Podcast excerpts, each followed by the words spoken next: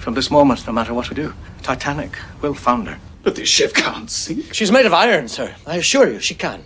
And she will. It is a mathematical certainty. Celine Dion's overplayed song My Heart Will Go On used to bother me. That was until this Tuesday when I watched the re release of James Cameron's unsinkable legend, Titanic.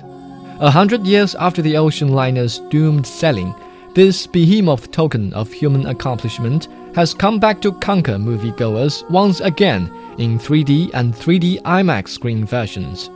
It must have been a daunting task to remaster the motion picture into a 3D enhanced version. But then again, James Cameron himself had gone through no lesser hardship when he created the 2D original. With an unprecedented budget of $200 million and his obsession with technology and special effects, he fathered the world's biggest box office winner in history.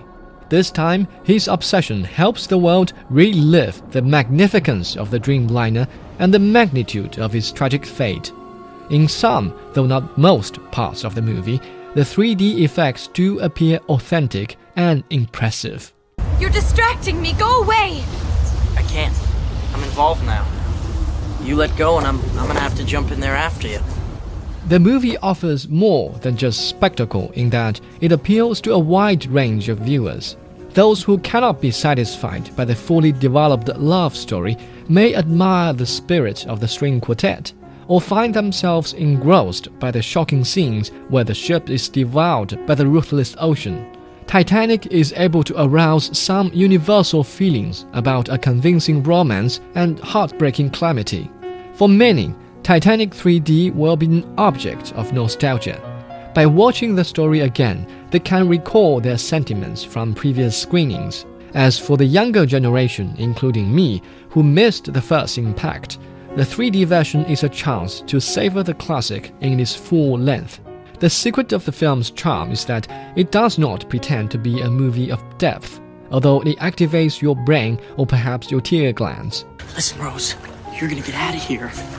You're gonna go on, and you're gonna make lots of babies, and you're gonna watch them grow. You're gonna die an old, an old lady, warm in her bed. Not here, not this night, not like this. Do you understand me? The wonderful writing is fulfilled by equally wonderful acting. It could be unfair to Leonardo DiCaprio and Kate Winslet because they have stayed young and fledgling on screen, while viewers have had 14 years to become more critical. Even so, I had no problem believing the sincerity of their love, so it's safe to say they presented more than just their pretty faces. Chinese moviegoers have welcomed the reformatted version. On Tuesday, the opening day of the movie's re release, viewers here paid roughly $11.6 million to see the lead actors' pretty faces. But getting a ticket to see Titanic 3D is almost as difficult as buying a train ticket. The number of tickets sold for Titanic 3D on its opening day comes in just behind that of Transformers Dark of the Moon, which enjoyed the highest grossing opening day ever in Chinese cinemas. It is still difficult to predict the market prospect for Titanic 3D. The 2D classic boasts a repeat viewing rate of more than 20%, but the lofty price of seeing it in 3D and 3D IMAX may be an obstacle for 3D sales to gain similar momentum. On a scale from 1 to 10, I give Titanic 3D a 9.